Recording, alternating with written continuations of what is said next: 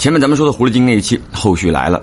零三年那年啊，发生了一件非常不好的事情。原本在外做调研的老爷子，带着团队乘坐一辆中巴往中科院昆明植物研究所折返。在这个路上啊，在一个高速服务区做休整，一行人在服务区吃泡面的时候，旁边有一男一女两个小孩子，就一直盯着老爷子的泡面啊，流哈喇子。那带着两个孩子的是一位满头银发的老太太。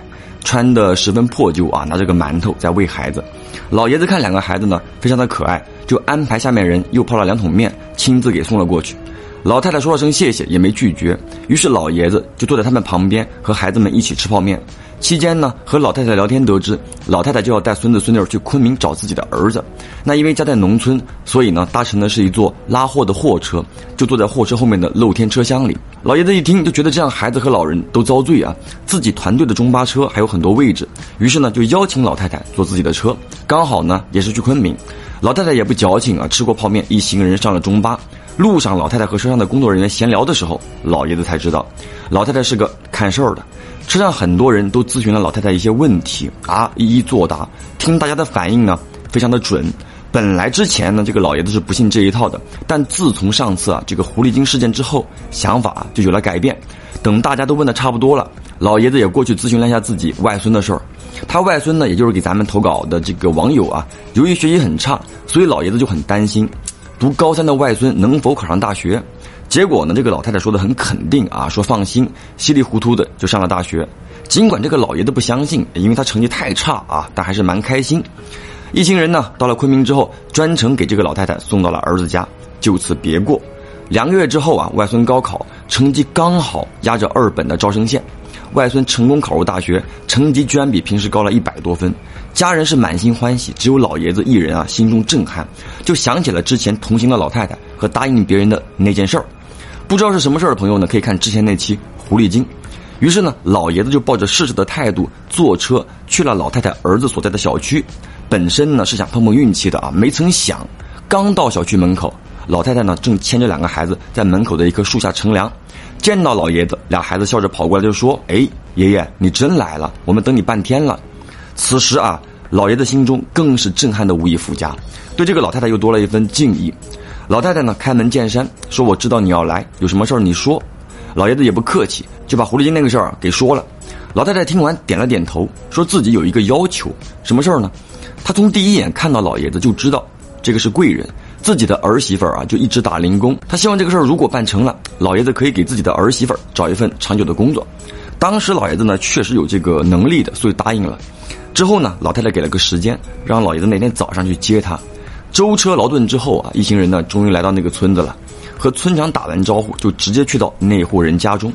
老太太上楼啊，看过事儿主之后，表示可以一试，就吩咐男主人找来红线、香烛、黑布，以及三只狗啊。当天晚上，老太太、老爷子还有男家主三个人来到院子之中。老太太念念有词，点燃香烛。哎，没一会儿，这个平地呢就升起了十几股小旋风，有大有小，夹杂着地上的落叶和灰尘，看得特别的真切啊。老爷子和这个男家主啊，见到这一幕那是相当震惊，奈何听不懂老太太在说什么。好了，没一会儿呢，这个旋风散去了，老太太才解释，这是招来本地人，让他们去给那个狐狸报信啊，让他来见自己一面。自己呢也了解到情况，说这只狐狸呢是方圆数十公里内最大的、最有道行的一个。一会儿来了，自己先谈谈不了，哎，再来硬的。随后呢就吩咐了老爷子和南家主几件事儿啊，然后一行人呢就进到一楼客厅了，关上灯，点上一根蜡烛，静静等待。就不知道过了多久，院子里的三只狗忽然间叫了起来，不过呢就只叫了几声，就开始那种呜呜呜啊，好像见了什么特别害怕的东西一样。随后啊就是一阵狂风。刮进了堂屋之中，但是很奇怪，老太太面前的烛火啊，居然连抖都不带抖一下的。这个时候呢，就老太太忽然间低下头，等抬起头的时候，表情变得特别的诡异。你可以想象一下，一个很慈祥的老太太，忽然间脸上啊带上那种坏坏的笑容，然后呢，就听到老太太一会儿是自己的声音，一会儿是一个奇怪的声音，一来一去的对话，大概的内容就是，老太太劝她走，答应给她啊什么东西，另外一个声音呢。就不同意，说这是自己的地盘。老太太身后那位虽然厉害，不过自己也不怕，大不了鱼死网破。最后呢，老太太叹了口气，身子一抖，又把头一低。哎，此时啊，就听到无人的木楼梯上传来上楼的声音。然后呢，就是楼上事儿主的怪叫声。等到这个老太太缓过神来，就让老爷子跟自己上楼，又安排男家主把那院子里的三只狗的眼睛用黑布缠起来。上楼之后，这个女家主正拉着自己的儿子，就是病入膏肓的那个事儿主。此刻呢，他正在挣扎着要从二楼的窗户跳下去。老太太见状，让这个老爷子拿红线把事儿主缠上，同时自己开始念念有词，然后整间屋子啊猛的就降温了，给人的感觉很潮湿、黏黏的，非常的不舒服。老爷子这边呢，给这个事儿主缠了十多圈之后啊，事儿主突然间不挣扎了，一下昏了过去。老太太这边呢也不动了。就闭着眼睛站在那儿，之后就听到院子里的狗啊开始狂叫。男家主这个时候呢，也按照之前的吩咐跑到二楼房间里了。然后下面就传来各种声音：花盆摔碎的声音、撞击声、风声，时不时的还有几下狗的惨叫声。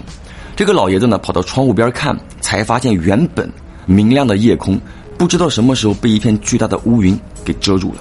院子里是一片漆黑，什么都看不见。然后呢，楼下的客厅也传来各种撞击、打砸的声音，一直到凌晨三点多，这个声音啊才渐渐停了下来，天上的乌云也散了。大家正不知所措的时候啊，老太太忽然间一个趔趄，差点摔倒，老爷子呢就赶忙扶着老太太坐到椅子上。此时再看老太太就苍老了很多啊，一脸的疲惫，朝着老爷子点了点头，说了句不负所托，然后就昏过去了。当天晚上，老太太呢就在那户人家中睡了一晚。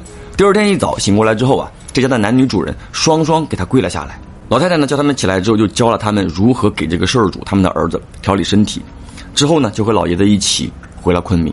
路上，老爷子就非常好奇那天晚上到底发生了什么？为什么院子和一楼的客厅搞得一片狼藉？三只狗呢也全部负伤，身上都是一条一条的抓痕，深的地方都见了骨头。老太太这才讲，说起先呢是谈了，但那个家伙呢就不知好歹，没办法，只能打了。自己家的那位虽然厉害。可毕竟呢，在别人的地盘，所以找了三个帮手。老爷子一听呢，有点反应不过来啊，跟这个看电视剧似的。后面回了昆明呢，当然也是依照承诺啊，给老太太她儿媳安排了工作。两家后来呢，也一直都有来往。那这个故事听起来说真的啊，挺像小说的。其实网友投稿呢，倒没有多少细节，我给润色了一下。不过整个情节啊，没有变动。当然，还是为了让你们听得过瘾一点。